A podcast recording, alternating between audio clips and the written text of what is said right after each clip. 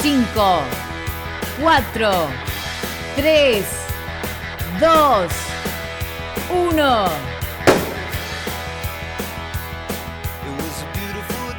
A la mañana, mejor correr. Con Dani Arcucci y Damián Cáceres. En Club 947.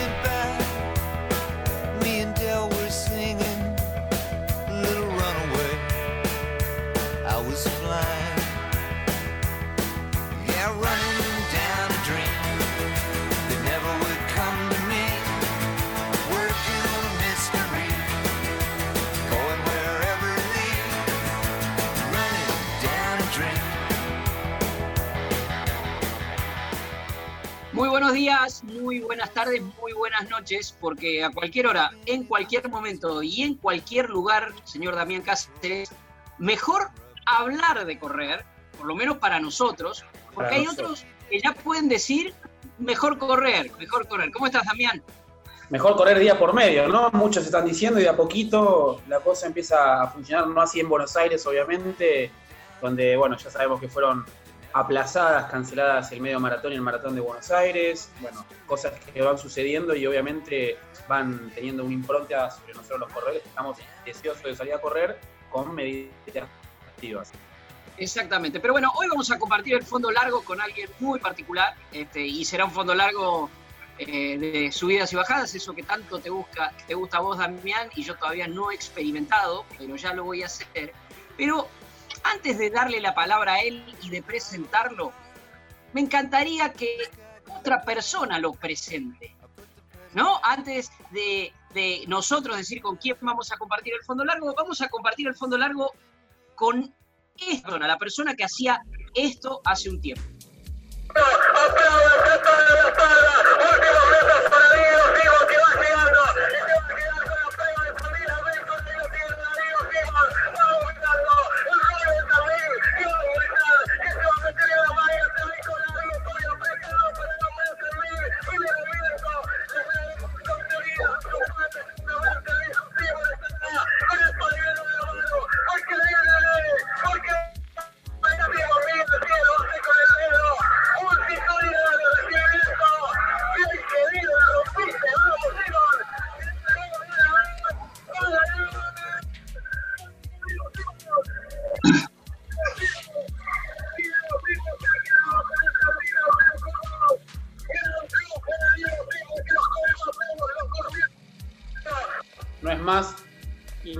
Eh, uno es bastante parcial cuando se refiere a Islas, que es una de las personas que más sabe de atletismo, que más conoce a los atletas y que tiene una particularidad. Vive en Tandil como, como Diego y ha sido el nexo fundamental para muchas de, las consultas que hemos tenido antes de conocerlo personalmente a Diego.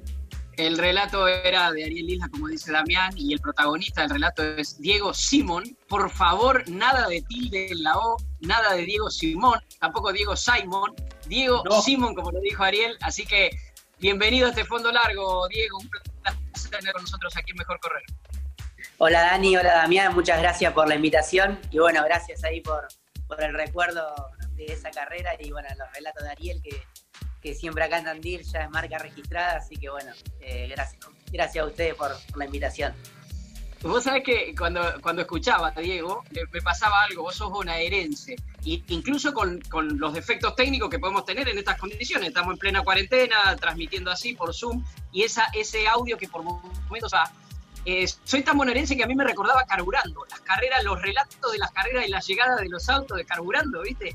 Ahora, lo que te digo es, con esa emoción que transmite Ariel, también la emoción de lo que es correr y lo que es correr en la montaña. Yo no sé, a mí me, se me pone la piel de gallina. No sé si a vos te pasa lo mismo como, como protagonista de eso.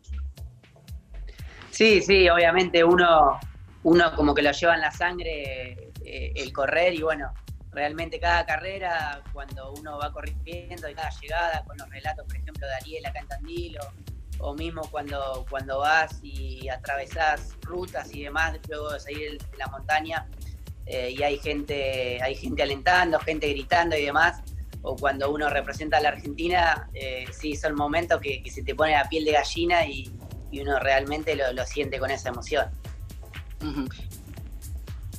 Diego, vamos un poco a la coyuntura, a la actualidad. Vos ayer o antes de ayer empezaste ya a correr. Esta semana que, está terminando, hoy es domingo, el programa se emite los domingos en la 94.7, después en Spotify, en, YouTube y en diferentes canales. Eh, ¿Cómo fue esto de volver a correr después de casi 50 días? No, la verdad que fue un momento que lo re esperaba. Me parecía como el día anterior parecía que iba a correr una maratón. Realmente estaba ansioso porque llegue el martes iba a ser el primer día que, podía correr por terminación de DNI. Si bien acá en Tandil arrancó el lunes, yo arranqué el martes. Eh, no, realmente era como, como si fuera un chico, eh, re contento. Hice un fondo por la sierra, por el lugar donde, donde solía ir desde chico, que es la Sierra de las Ánimas. Eh, y bueno, varias veces paré, empecé a mirar el paisaje, hice el fondo más, más lento de mi vida, me parece. pero a la, vez eh, uno, uno, de los que más disfruté y sí, varias veces paré, saqué fotos, mirando el paisaje, realmente, si bien uno lo toma como un trabajo también el correr, porque también tiene sus sponsors y demás, pero realmente me doy cuenta que, más allá de un trabajo es algo que uno disfruta y ayer eh, salí a disfrutar sin, sin olvidándome del reloj, de los tiempos y disfrutando del paisaje y de la libertad de, que te pegue el viento en la cara. O sea, Diego, que nosotros hoy, hoy cambiamos el, formato de apertura de nuestro programa. Normalmente es recurrir a la red social de aquella persona con la que compartimos el fondo largo. Este, lo hicimos por, el relato de Ariel, que, nos llenaba de, emoción. Pero estás contando cosas que, vos escribiste el otro día muy bien. Para quien quiera seguir a Diego, Diego Simón, obviamente uno de los grandes referentes del, trail running en, la Argentina y, más allá es arroba diegosimon.trailrun. Y, mm, y, lo que lo contás ahora lo escribiste con tanta eh, con tanta claridad, pero que aparte que sirve para tu origen, que es lo que vamos a recorrer un poco, y también para lo que se está viviendo a modo de consejo. Lo voy a leer. Eh, pusiste, y llegó el día, me tocó a mí. Sin pensarlo me fui al lugar que me motivó a correr cuando era chico, la Sierra de las Ánimas, lo que contaste recién. En poco más de una actividad, solo crucé a lo lejos un atleta. Esperemos que la medida tomada en Tandil sirva de ejemplo para varias localidades del país. Sigamos, todo esto con tildes lo haces, ¿no? Sigamos demostrando atletas de Tandil que con las precauciones correspondientes, correr o hacer cualquier actividad física es salud. Salí a correr por lugares aislados del centro y de forma individual. Espero que en poco tiempo todo el país pueda estar haciendo la actividad física. En Tandil se está haciendo muy bien. Sigamos con el ejemplo. Bueno, a ver, esta fue la primera vez, lo, expresaste de la mejor manera. ¿Cómo sentís que va avanzando la cuestión? Si realmente se está cumpliendo con esto que vos estás pidiendo. Sí, bueno, ya van dos días. Eh, el lunes salió mi señora a correr y salió a la tardecita y también había no había conglomeraciones, realmente la distancia se respetaba. Eh, ayer en el horario de la mañana que salí yo no había casi nadie corriendo, eh, solo crucé a uno, eh, pero bueno, después cuando mi, señora también venía de trabajar en el auto vio que, había gente corriendo, pero respetaban bastante las distancias.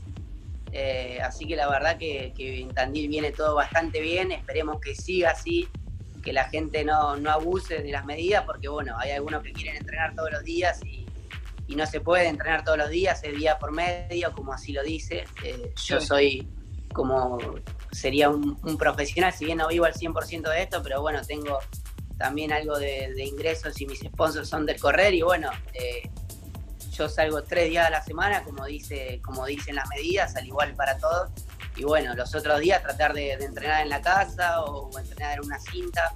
Pero bueno, respetemos esos tres días porque si no nos va a perjudicar a todos y vamos a volver para atrás. Aparte del tema de la periodicidad, eh, ¿hay alguna otra medida? Por ejemplo, ¿se corre con barbijo o no? ¿Eso es libre? Se corre con tapaboca. Eh, hay que correr con tapaboca y a unos 10 metros de distancia de, las otras personas. Esas serían las, las medidas más importantes. ¿Cómo, ¿Cómo, influyó toda esta situación en vos? Digo, vos tenés sponsor que te, ayudan, colaboran, pero también sos profe. Tenés tu grupo de entrenamiento, tenés un grupo bastante nutrido allá en Tandil. ¿Cómo, cómo te fuiste manejando? Digo, en lo económico y en el entrenamiento con los alumnos. Sí, no, la verdad que al comienzo eh, costó mucho porque uno no está preparado para esto. O sea, uno nunca hubiera pensado que iba a estar dos meses que, no se iba a poder correr y que nadie iba a poder salir a correr eh, a veces uno para por lesiones o por cosas así, pero esto nadie, lo, nadie lo tenía en cuenta. Así que bueno, hubo que reinventarse, costó los primeros días, pero bueno, eh, conmigo, bueno, en lo que respecta a mis entrenamientos, yo he tenido lesiones y demás en estos 20, hace 20 años que corro, entonces dentro de todo uno como que ya su cabeza está preparada. Yo ya corro hace muchos años y, y la cabeza está preparada para aguantar un parate. He pasado por momentos complicados que no he podido ni siquiera correr y ahora no era por una cuestión física, sino por algo que iba más allá. Así que por eso lo tomé bastante bien. Pero bueno, en lo laboral se complicaba bastante porque bueno, tengo de entrenamiento eh, y entreno también gente a distancia y obviamente al no poder salir afuera eh, se complicó todo. En mi caso, bueno, tuve que aprender y, bueno, perfeccionarme más en lo que son las redes sociales. Me hice un canal de YouTube donde, le iba pasando videos todos los días a, los alumnos con entrenamientos funcionales, con entrenamientos de técnica de carrera que lo podían hacer en, un lugar eh, acotado. Eh, después, bueno, eh, empecé a dar clases por Zoom también, donde le doy entrenamiento de funcional.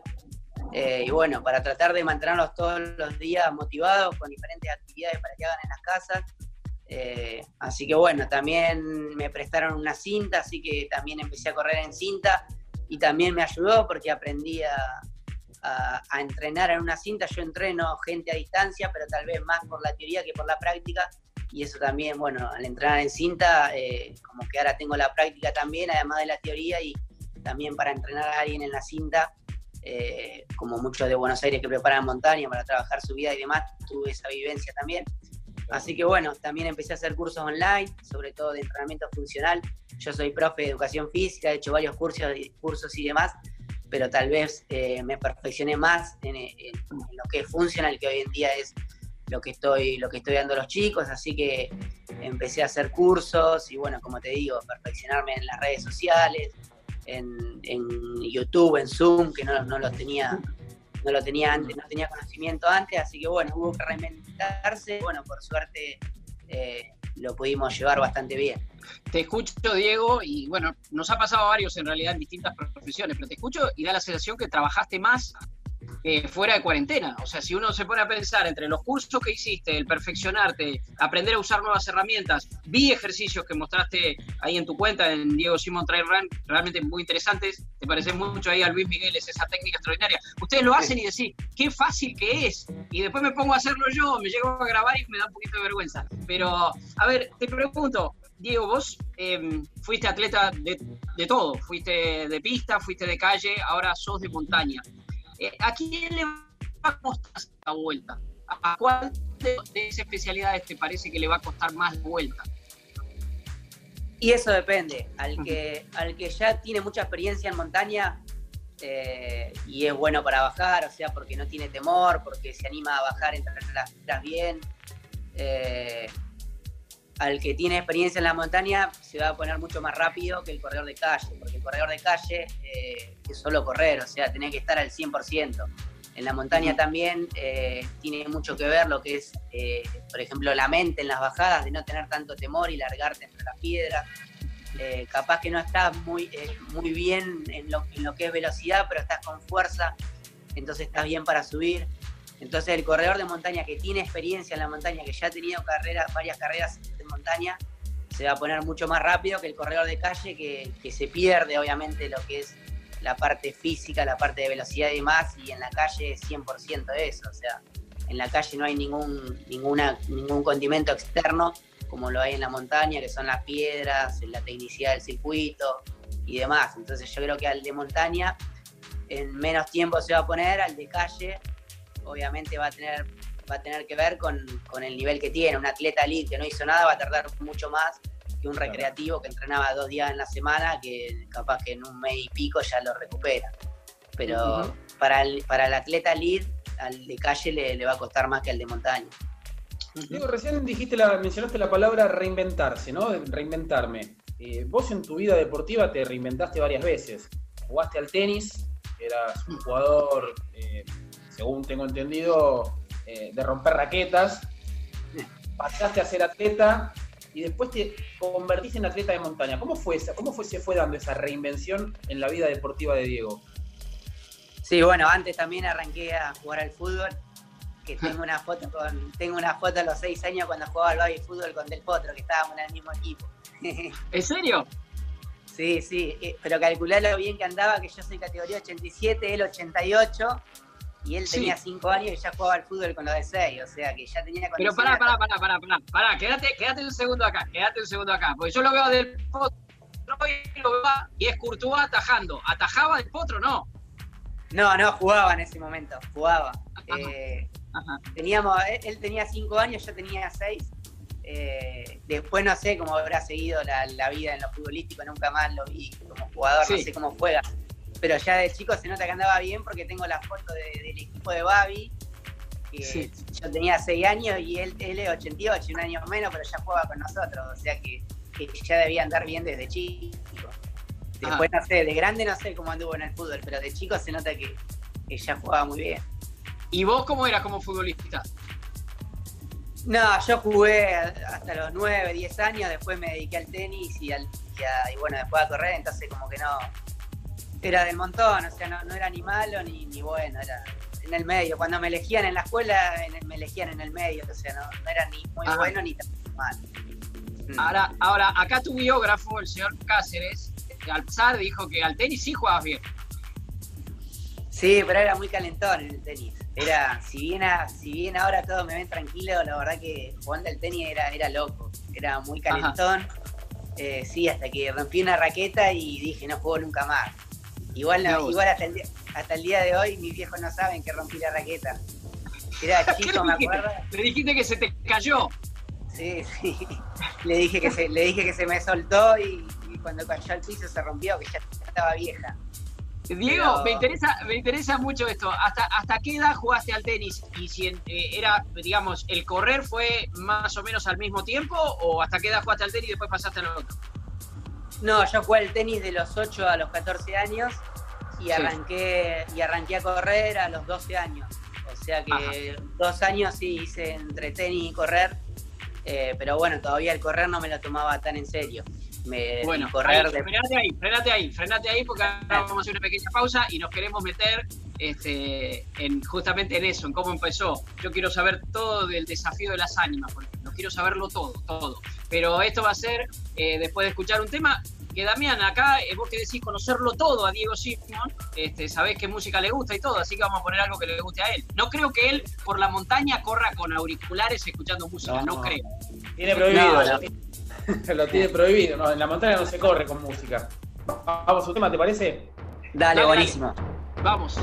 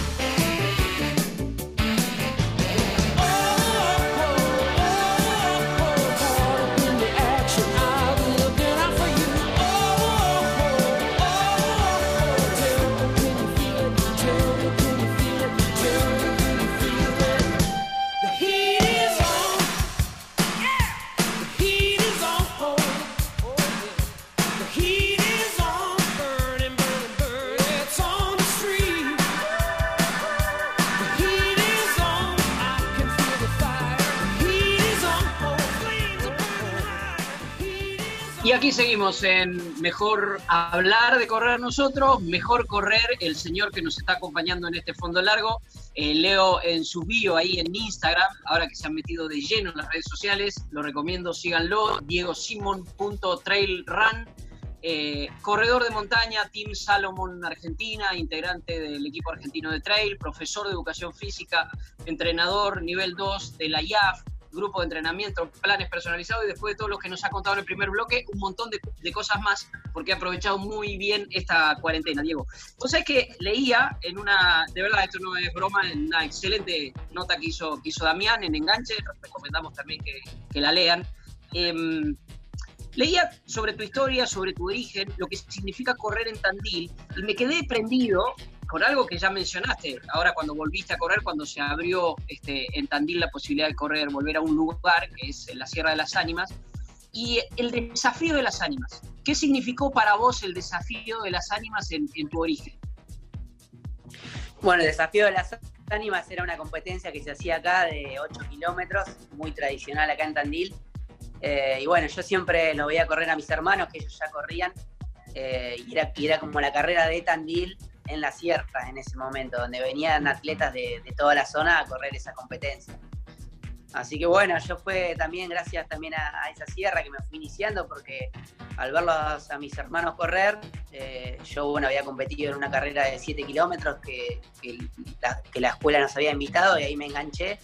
Pero después gracias a mis hermanos que los veía correr en un circuito de carreras de sierra y que preparaban también ese, el desafío de las ánimas, eh, mis primeras salidas siempre eran a escondida porque no había nada y me iba hasta, hasta las antenas de las ánimas, que es un circuito de 4 o 5 kilómetros que es alejado de la ciudad. Y bueno, a mí me encantaba ir a la sierra, pero capaz que como era chico, tenía 12 años, tal vez no me iban a dejar, así que me iba solito hasta, hasta las antenas y volvía siguiendo, sabiendo que mis hermanos hacían esos circuitos entrenando y bueno, también como que los quería copiar y a mí me gustaba y, me iba solo para las ánimas. Y después, bueno, obviamente empecé a competir en la carrera que se hacía una vez al año, en el mes de septiembre, y era la, carrera que más me gustaba porque también fue uno de los senderos que me vio nacer como, como atleta. ¿Por qué se dio el cambio, Diego? O sea, más allá de que a vos te, te empujaron tus hermanos, en definitiva, ¿por qué se dio ese cambio que después, o sea, ¿por qué pasaste del atletismo puro a la montaña? ¿Por el tema de, vivir en Tandil o porque se fue dando? ¿O porque vos te diste cuenta que tal vez tenías más chances en la montaña que en la calle? No, a mí siempre me gustó la sierra, siempre. Tal vez porque de chico íbamos a jugar y a caminar con, con mi familia y tal vez por eso le tengo tanto agrado también. Pero en la sierra como que me siento que voy jugando, disfruto un montonazo, ya nomás con, con el solo hecho de ir a caminar o hacer lo que sea, ya ver la sierra me, provoca eh, un disfrute. Y bueno, siempre me gustó. Eh, empecé a correr un circuito de, aventuras que corrían mis hermanos también, ellos en categoría de adultos, yo en, categoría jóvenes, que eran distancias más cortas. Pero bueno, después cuando ya arranqué con un entrenador, eh, me dijo que bueno, que convenía que haga pista, que haga calle para agarrar velocidad, para respetar las etapas del atletismo pero en realidad a mí siempre me gustó la sierra y bueno, eh, ya hace 5 o 6 años que me especialicé porque realmente es lo que, lo que siempre me gustó. Si bien me gusta la pista y la calle, pero la verdad que, lo que más me gusta es la sierra. Vos sabés, em, Diego, que bueno, en, este programa nos vamos haciendo como hinchas de lugares, hinchas de, atletas y demás, y somos amigos de los marplatenses, obviamente. Y, eh, cada vez que hablamos con los marplatenses preguntamos por qué en Mar del Plata tanto running, por qué en Mar del Plata tanto running. Bueno, tiene que ver con lo que genera cada uno. Eh, ¿Es eh, Tandil a la montaña lo que Mar del Plata es a las carreras de calle? Sí, la verdad que sí, que, Tandil es un centro en el cual, eh, eh, bueno, acá en Tandil ya hace muchísimo lo que es carreras de sierra. Yo, bueno, incluso como profe cada vez tengo más alumnos que quieren hacer carreras de, trail y cada vez menos que quieren calles. O sea, la verdad que tal vez, eh, bueno, al, ver a, nosotros como que fuimos los pioneros, ¿no? bueno, antes estuvo la generación de, de Sebastián Tosti acá en Tandil, eh, y algunos otros más que, bueno, que hicieron que también yo los vea a ellos y bueno, ahora hay como varios espejos en Tandil que hace que generaciones, bueno, no, no jóvenes, sino también los más grandes que, empiezan a practicar deporte de grande nos vean a nosotros o bueno, o, también la gente de Buenos Aires que, Tandil está cerca, entonces aprovechan a venir a entrenar a, Tandil, ya que es el lugar más cercano para, para preparar carreras de sierra de montaña, entonces eh, los espejos, más que está cerca de, Buenos Aires y demás, hacen que, hoy Tandil sí se le dé muchísima importancia a lo que es las carreras de sierra o entrenar en la sierra. Vos sabés que eh, mientras hacía la pregunta y vos cuando lo respondías, me, metiste la palabra sierra varias veces, yo digo, no, no la elaboré bien la pregunta. Iba, me parece que era por otro lado, en el sentido que me da la sensación de que Tandil es la puerta de entrada a la montaña a la, montaña grande, digamos, que es como la sierra que te ayuda a amigarte con ese, con ese espacio, ¿puede ser?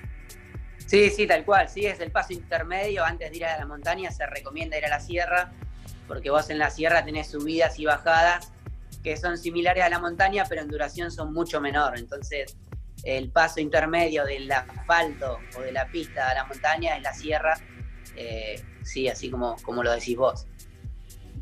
Diego, ¿cuándo te diste cuenta? ¿Hubo alguna carrera, algún momento, algún hito en el cual vos dijiste, pucha, soy bueno, tengo condiciones, por más que tu perfil absolutamente bajo, no, no, no sos para nada estridente, incluso para comunicarte en redes sociales, sos muy perfil bajo, pero ¿hubo algún momento en el que vos te diste cuenta que eras bueno y que podías, por ejemplo, representar a la Argentina como, hiciste el año pasado en el Mundial de Villa Y bueno, en el 2009 sí, 2009, el Tandil Adventure, que justo es la carrera que, está relatando Ariel, no sé de qué año es, pero bueno, es esa carrera. Eh, la pude ganar, me acuerdo, eh, y fue como la primera carrera así grande que, tiene, que tenía bastante promo y que venían de varios lados a correrla, que pude ganar. Y bueno, eso fue como, como el decir, bueno, ahora yo quiero hacer esto. Eh, si bien me sentía con condiciones, eh, al haber ganado esa carrera me dio mucha confianza. Eh, después al poco tiempo pude ganar el Adventure Race acá en Tandil. Y bueno, esas carreras fueron las que me dieron confianza y decir, me di cuenta que, podía llegar, sobre todo porque me daba cuenta que en las subidas hacía mucha diferencia con el resto. Y, bueno, ahí me di cuenta que, que, que podía hacer lo mío. Y además me gustaba mucho. Fíjate la diferencia. El otro día Gustavo Reyes que eh, fue Boy Scout, que él corría patacross, como nos, explicó cuando era chico, él decía que aprendió mucho en las bajadas, Diego en las subidas. O sea, cada uno va generando su perfil en la montaña, digamos, sus fortalezas y son las que más protege. Ahora, ¿cómo se entrenan las debilidades? Por ejemplo, puede ser una bajada. Sí, yo al comienzo para bajar era muy, malo. Es más, primeras de sierra que ganaba, la ganaba porque era un atleta rápido, porque venía de la calle, entonces con respecto al corredor de, aventura era rápido, y después porque en las subidas andaba bien, pero cuando me encontraba con las bajadas, con piedra, con terrenos técnicos, realmente era muy malo, pero bueno, podía ganar o quedar adelante en las carreras gracias a, mis subidas y al llano. Eh, bueno, lo empecé a trabajar mucho, eh, bueno, hago entrenamientos específicos los fines de semana cuando, bueno, ahora ahora que estábamos complicados por la cuarentena, pero si no la idea era ir el fin de semana, hacía el fondo largo en la sierra y hacía mucho hincapié en las bajadas, o sea, las subidas y el llano lo trabajaba a ritmo medio y las bajadas trato de buscar bajadas bien complicadas, con piedra y demás, que sé que es lo que más me cuesta, y practicar, practicar y practicar. Y bueno, esa es la idea, uno va, va sacándose el miedo, va mejorando la técnica y, y es practicar en lo específico, que es meterte en bajadas técnicas y practicar, practicar y practicar. Eh, justo lo dijiste, te iba a preguntar que me había parecido escucharte en el comienzo de nuestra charla, eh, eh, hablar de miedo cuando hablabas de bajar y recién lo, acabas de decir abiertamente. ¿Es, ¿Es, lo más peligroso de la montaña? Sí, sí, incluso yo te puedo decir que ya con tantos años de, de, carrera y demás, todavía sigo teniendo un poco de miedo. pero bueno, también el miedo es un poco bueno porque también es como un mecanismo de defensa, ¿no? Tampoco tener tanto miedo. Pero si bajás con todo en una bajada de mucha piedra a una velocidad muy alta, eh, si te caes te podés, te podés matar realmente. Bueno, ¿Te caíste feo alguna vez? ¿Te caíste feo alguna vez, Diego? Sí, justamente en la última etapa del cruce de los Andes, ahora en, diciembre, el año pasado, eh, me caí, me fracturé una costilla eh, y bueno, por eso todavía no, he podido competir después de ahí, porque estuve dos meses con la costilla fracturada y cuando iba a arrancar a competir fue lo de la cuarentena. ¿Cómo fue? ¿Cómo fue esa caída? Sí, bueno, venía luchando ahí el tercer puesto, era la última etapa del cruce. Eh, estaba muy cerquita de un peruano, que estábamos a 50 segundos él adelante cuando largamos la última etapa del cruce. Eh, y bueno, faltaban aproximadamente 10 kilómetros, veníamos luchando con él en la bajada eh, y bueno, veníamos a una velocidad muy fuerte. Yo la verdad que no venía controlado porque quería alcanzarlo a él y sabía que, los riesgos son altos cuando uno baja rápido a esas velocidades. Y bueno, tropecé con una piedra, uno viene cansado, fatigado, no levanta bien las rodillas. Y bueno, le pegué de punta a una piedra y, salí disparado para adelante y caí sobre una piedra en, la costilla. Y bueno, ahí fue que, que me fracturé, en el momento fue feo porque quedé como dos, tres minutos que me costaba respirar un montón. Eh, pero bueno, después caminé un poquito, me despabilé un poquito y eh, pude seguir y, terminar la carrera. Digo, o sea, en esta cuestión de comparar, que lo, hacemos mucho los periodistas, Dani recién decía lo de Mar del Plata y lo de las sierras como la puerta de entrada a, a la montaña, el cruce, el cruce de los Andes, el cruce Columbia, ¿Es a la montaña lo que el maratón de Buenos Aires es a la calle? Digamos, ganar el cruce simboliza como ganar el maratón de Buenos Aires. Y para un argentino sí, lo que es el cruce de los Andes o el K42, me parece que son las dos carreras que todo argentino quiere ganar porque son de nivel internacional, donde vienen varios de los mejores del mundo. Entonces sí, tanto el K42 como el cruce, yo creo que, son las carreras a ganar para cualquier argentino. El, otro día hablábamos con Gustavo Reyes de esas comparaciones, pero a nivel internacional. O sea, si tenés que comparar con la gran, las grandes maratones, el maratón de Nueva York, montaña que podés comparar con Nueva York, la carrera que podés comparar, por ejemplo, con Boston. Acá en Argentina o en, el, mundo, en general, por eso te decía a nivel internacional. En el mundo sí. Y bueno, yo creo que de las carreras más importantes del mundo es Arsenal, Suiza, que por suerte la he corrido dos veces. Bueno, ahí esa es la carrera que más nivel tiene de atletas, en calidad de atletas es la carrera que más nivel tiene en todo el mundo. Después está la, Mont Blanc en Francia, que también tiene, es la carrera a nivel de, que más se ve.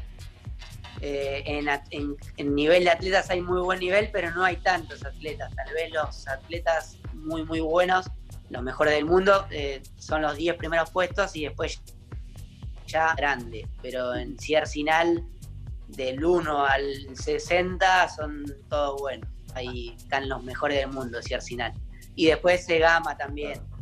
Esas tres carreras son, son de las más importantes. Gama en Fíjate que hay bastante coincidencia con lo que dijo Gustavo Reyes, que fue un referente que corrió, inclusive compitió y hasta creo que compitió en equipo con eh, Sebastián Tosti. Hace 10, 15 años era palo a palo entre ellos. Hoy sos vos ese referente en Tandil. ¿En quién te reflejabas vos, aparte cuando empezaste a correr? Bueno, acá en Tandil eh, estaba Sebastián, como vos decís, a nivel nacional estaba Gustavo Reyes, eh, son los grandes referentes, Sergio Tracamán también de Esquel, que sigue corriendo, Treca.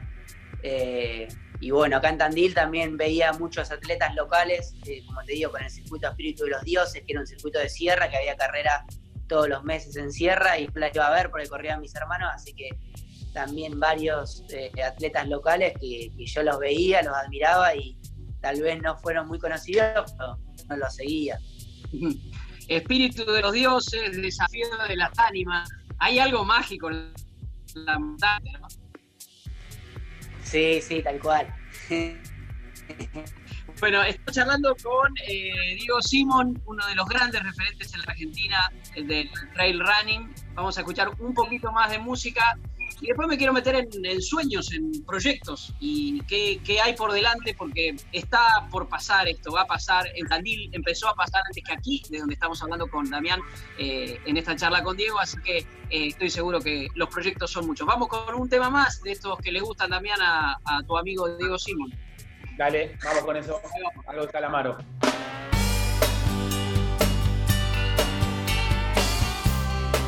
Estoy cansado de buscar algún lugar encontraré. Estoy mal herido, estuve sin saber qué hacer en algún lugar te espero.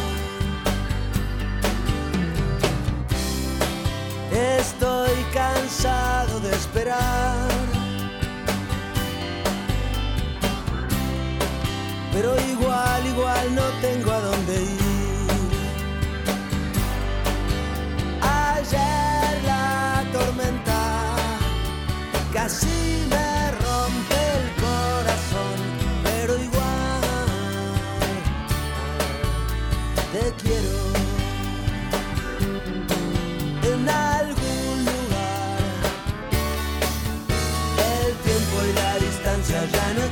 para mí. Lo dejé todo, aunque todo lo recuerdo muy bien. Y a fuerza de partir voy a saber lo que es volver y volver.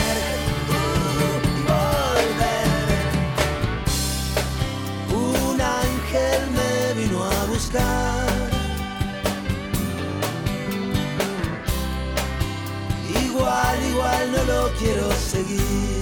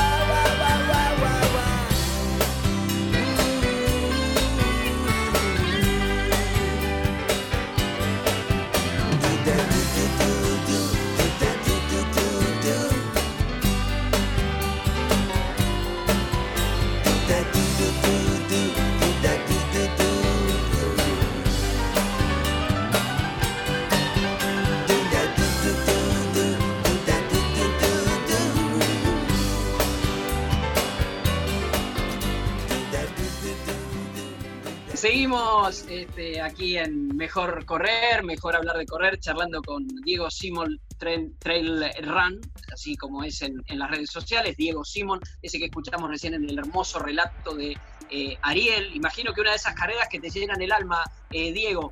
Em, más allá del tema de la lesión que nos contaste, eh, ¿qué tenías en mente cuando te agarró la cuarentena y qué tenés en mente ahora en cuanto a proyecto? Bueno, mi idea principal para el año era poder hacer un podio en el cruce de los Andes, que las tres veces que corrí quedé cuarto, así que bueno, eh, espero hacer un podio porque siempre quedo en el peor lugar. así que bueno, la idea era prepararlo bien, nunca lo preparé específicamente al cruce. El año pasado venía del Mundial de Distancia Corta y lo corrí, pero sabía que, me iba a faltar un poquito de, fondo y sobre todo de, un poco más de práctica en bajadas largas. Eh, así que bueno, el objetivo principal para este año era poder hacer un podio en el cruce, eh, también correr el K42 Salomon y poder también andar lo más adelante posible. Eh, y bueno, después para el año que viene, tal vez la idea, hay que ver cómo está toda la situación, pero tal vez de correr algunas carreras en Europa. Eh, este año no, no, iba a ir a Europa, los últimos cuatro años, años había ido. Menos mal que no programé para este año porque no podría haber ido. Pero bueno, eh, la idea ahora, vamos a ver, K42 y, Cruce de los Andes si se hacen. Y bueno, el año que viene la idea es proyectar de ir a correr algunas carreras a Europa. Por ahí mencionaste al pasar lo del Mundial de Distancia Corta del año pasado. Eh, ¿Qué significa para vos representar al país? ¿Y qué significó representar al país en tu país? No, realmente en mi caso ya lo había representado algunas veces eh, había un mundial también de trail en Italia en el 2017 y también en el 2006 había estado en el sudamericano de cross. Eh, así que bueno, ya había tenido esa experiencia, pero obviamente en el país fue algo único, fue increíble. Yo creo que no va a haber nada que se relacione con, con lo que vivimos ahí, sobre todo el día anterior en Villa Langostura, el día anterior a la carrera, cuando fue el desfile, toda la gente gritando en la avenida, eh, todos cantando canciones como si fuéramos futbolistas, que realmente fue un momento re lindo. Todo el desfile, sobre todo en ese momento no, no me olvido más de todo el equipo argentino y toda la gente gritando y la bandera y no, fue un momento único. Y bueno, después la carrera obviamente también, eh, la, la, llegada ahí con toda la gente, realmente correr en Argentina y para Argentina y un mundial que la primera vez que se hacía en Sudamérica un mundial, eh, realmente fue un, momento único que no, me voy a olvidar nunca más. Eh, Diego, tomo, tomo esta descripción que haces este, y también los datos que nosotros vamos viendo y demás. Eh, ¿Hay una moda de trail running? Y en todo caso, si la hay, ¿a qué se debe? Sí, yo creo que la gente cada vez se engancha más. Una, porque también generalmente donde son las carreras de trail son lugares muy lindos, entonces pueden llevar a la familia, corren, hacen vacaciones también, van unos días previos o se van unos días después. Después la carrera en sí pasa por unos lugares increíbles, muy lindos, siempre casi todas las carreras de trail son lugares y recorridos muy lindos. Y otra que yo creo que es lo más importante, que, que el atleta se olvida del reloj. Es como que no va pensando en cuánto hace los mil, en cuántos kilómetros le falta, sino es como que van corriendo, capaz que en algún momento paran, sacan fotos, o sea, hacen turismo a través del deporte. Yo creo que más que todo eh, eso es lo que le gusta a la gente y por eso yo creo que, es una moda que, llegó para quedarse.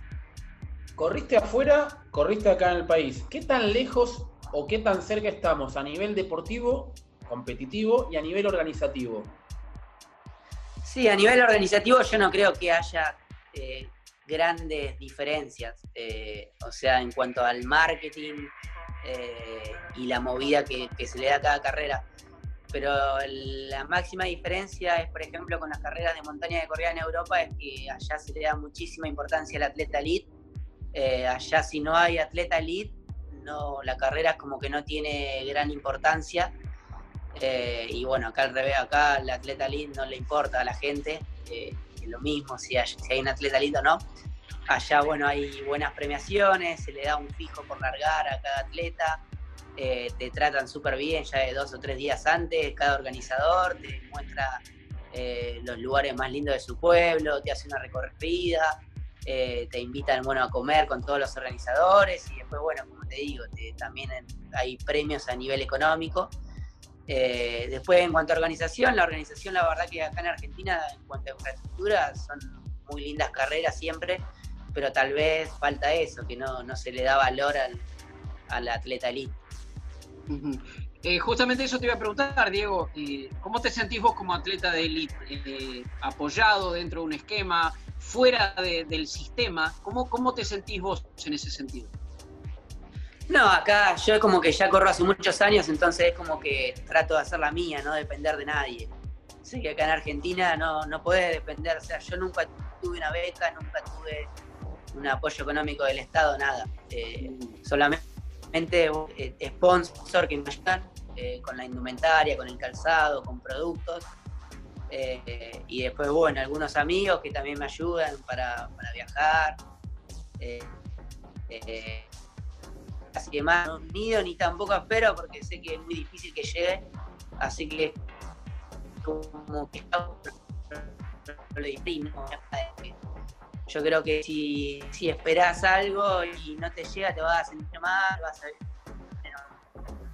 y en Argentina, el amateur es así, no esperar nada de él, si bien es pero si ya está, porque es renegar con algo que, no tiene sentido, así que como que el ingreso de trabajo y bueno, también algunas empresas que también te pueden dar una mano o algún sponsor con productos que son agradecidos, pero no vivir al 100% de esto porque sabemos que, no se puede acá.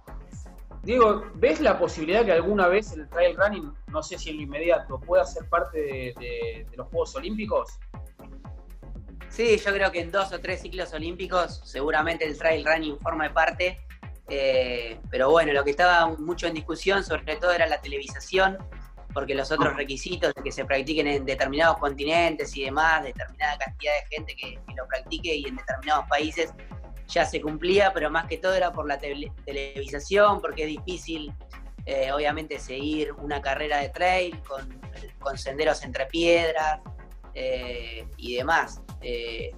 Pero seguramente va a estar, lo que sí, bueno, por ejemplo, el mountain bike es muy discutido porque se, está hace unos años ya en, eh, como parte de los Juegos Olímpicos, pero se han hecho circuitos muy artificiales para que, para que se, pueda filmar eh, durante toda la carrera. Entonces hay muchos, sobre todo en Europa, que no quieren que, sea olímpico, muchos atletas no quieren porque se va a perder la, naturalidad, ¿no? tal vez va a haber circuitos muy artificiales que, van a perder el espíritu de, lo que es el trail. Claro, porque el, espíritu de la montaña justamente está en la montaña. Eh, si vos generás este, algo demasiado artificial, eso no lo sentís. Claro, sí, en Sierre por ejemplo, en Suiza, eh, se filmó toda la carrera. Eh, son senderos que tienen algo de piedra, pero no tanto. Y bueno, el que lo filmó es un español que justamente también lo hacía como prueba para, para, ver si se podía filmar una carrera de trail durante toda la carrera. Y bueno, él es un ciclista y atleta muy bueno y, lo siguió con una bici que, que tenía motor también porque obviamente son subidas y bajadas terribles, pero bueno, él es gran ciclista de mountain bike también, entonces como que pudo filmar toda la carrera, la transmisión fue muy buena y también como que, estaban probando eso para ver si, para hacer Juegos Olímpicos y demás se puede filmar una carrera, una carrera entera y bueno, en ese caso se pudo hacer, pero bueno, hay circuitos que, es imposible que se pueda seguir, seguir mucho la carrera. Dami. ¿Eh? Ah, bueno, no, Se corta, Juan no hay drama. Digo, eh, ¿vos te sentís un referente del trail running? O sea, ¿sentís el reconocimiento de la gente? Pues no sé, en el cruce Tandilia sos una de las figuras, corras o no corras. Y se te ve que hay, hasta hay chiquitos que te piden una foto el día de la, la carrera de los kids. ¿Cómo, ¿Cómo manejas ese tema de la fama o ser un referente o un conocido? Sí, soy un agradecido de todo eso. Eh, al comienzo, las primeras veces, tal vez me costaba, porque bueno, no, estaba acostumbrado tal vez a, las redes, a, sacarse, a sacarme fotos con gente, que te pidan fotos y demás. Pero bueno, después uno lo ve como que es parte también de, su, de su trabajo, no es solo correr. sino, bueno, siempre me queda a mí la, la frase que me dijo Marco de Gasperi, que es mi entrenador italiano, que varias veces campeón del mundo, y él me decía que un atleta no es solo correr, sino también la parte social es fundamental.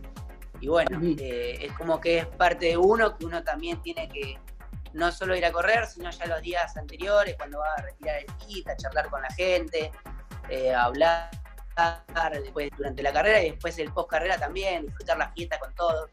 Es parte de uno, yo ya lo he aprendido y lo disfruto también, me gusta mucho compartir eh, diferentes experiencias con todos y, la verdad que es algo lindo, es algo lindo poder compartir lo que le gusta a uno y que, te reconozcan por algo tan lindo como es el deporte, así que la verdad que me gusta mucho y, soy agradecido en eso. Diego, eh, ese, ese reconocimiento trasciende eh, tu deporte. Vuelvo un poco al principio de esta charla cuando hablamos de vos jugando con Del Potro al fútbol. Uno dice el tandilense del Potro y uno dice el tandilense Diego Simón. Eh, ahí en la ciudad sos uno de los de los referentes? ¿Tenés ese reconocimiento? Sí, la verdad que sí, la gente acá en Tandil eh, siempre, siempre apoya a uno, siempre que voy a cada carrera siempre están eh, mirando a ver cómo me va y demás, y cuando salgo a entrenar siempre saluda, me saludan un montón de, personas, que es algo muy lindo, y sí, la verdad acá en Tandil sí, el apoyo en cada carrera o en cada entrenamiento lo puedo ver y, siempre estoy agradecido a, a, la gente de Tandil. ¿Con Delpo volviste a tener contacto? Eh, lo he visto entrenando, cuando he estado entrenando, el año pasado, por ejemplo, yo estaba haciendo un circuito de una vuelta de 4 kilómetros y en una parte vi que había bastante gente, pero no miré a ver quién era porque iba concentrado en el entrenamiento, iba, era un entrenamiento bastante duro y escucho que alguien me grita, vamos Diego, vamos Diego, vamos Diego. Y yo me, pareció que era la voz de Juan Martín y miré y era, y era él. Así que la verdad que re agradecido. Y después siempre daba la vuelta porque era una vuelta que tenía que pasar por ese lugar y siempre me alentaba un montón. Eh, y una vez, un, año antes también, o sea, hace dos años también me había pasado lo mismo, que salía a trotar y de lejos alguien me grita, Diego. Y, bueno, yo saludé, pero no sabía quién era y saludé así nomás y me dijo el de al lado, che, era del potro, me dice. No, la verdad que re bien. estás agrandado, estás agrandado, Simón, no le da bolilla. No, no. Eh, no, la verdad que sí, que no, no, lo veo, no lo veo mucho, ni tampoco tengo relación de amistad, de amigo. Eh, pero conmigo la verdad que 10 puntos. Siempre que, me ha visto correr me ha gritado, alentado, así que conmigo re bueno. ¿Vas a correr alguna vez la, la, Tandilia? ¿Vas a volver a correr la Tandilia alguna vez, pero en toda su dimensión, en los 11.111 metros? Es la carrera más y me gustaría. de calle de allá. Me, gustaría, pero yo soy re competitivo, entonces si no me, preparo bien, eh, no, la correría. O sea, me, y siempre justo ahí me tengo el K42 o el cruce, que hoy en día son mis objetivos. me dedico a lo que es montaña hoy por hoy por los sponsors y demás, y justo están en fechas similares, entonces es muy difícil que pueda llegar al 100% a, a, la Tandilia. Tendría que preparar pasadas y demás, y, justo estoy con entrenamiento para, para esas carreras de montaña, entonces complicado. Me, tomo de esta última respuesta para, hacerte la última pregunta, ya ir despidiéndote, porque imagino que tenés mil actividades, este, todo lo que estás haciendo en esta cuarentena, pero me tomo por, algo que, dijiste antes, eh, cuando te preguntaba yo por la moda del trail run y vos me dijiste que gusta mucho el lugar, el espacio, la gente va, por ahí para, se saca una foto. Pero vos acabas de hablar de competitividad y siempre con Damián diferenciamos lo que es el corredor de elite del corredor aficionado, o sea, nosotros que vamos a, disfrutar. Vos tenés una identificación con la montaña, pero corriendo competitivamente. ¿Disfrutás la montaña o disfrutás cuando terminás de bajar y cruzás la meta? No, la montaña la verdad que lo que tengo es que, voy disfrutando, como que me olvido que voy en carreras porque gran parte de, el recorrido no va solo, o sea, salvo que, bueno, con algún atleta, pero, pero va en el recorrido solo, o sea, no, no hay gente, nada, salvo cruces de calle y demás. Entonces, como que en la montaña soy re competitivo conmigo mismo, pero como que no tenés esa, esa presión, por así decir, que tenés en la calle, donde continuamente vas viendo gente, vas viendo los atletas al lado. Acá como que por varios momentos vas solo y, y como que esa presión no, no la tengo, como que no, voy disfrutando eh, cada, cada paso. Diego, bien soy ha sido un placer. competitivo. Ujú, Ha sido un placer, Dami. Este, a ver, ¿el Keniata Rubio es tuyo, Damián? No, no, no, no, es de, es de el relator. de Ah, el relator. Del Sí, relator, sí, sí. del relator. Bueno, hemos charlado entonces con Diego Simón, eh, el Keniata Rubio, alguien que, que ama la montaña y que corre la montaña como, como casi nadie eh, en la Argentina. Diego, un placer este, que siga esta actividad, que, que sigas aprovechando esta cuarentena y sobre todo esa licencia que por suerte ya se van dando en Tandil para, para poder entrenarse con los recaudos necesarios. Bueno, muchísimas gracias, Dani y Damián. Un abrazo grande. Listo. Dami, volvemos en cualquier momento con mejor hablar de correr y mejor correr, por supuesto. Chao. Exactamente. Adiós.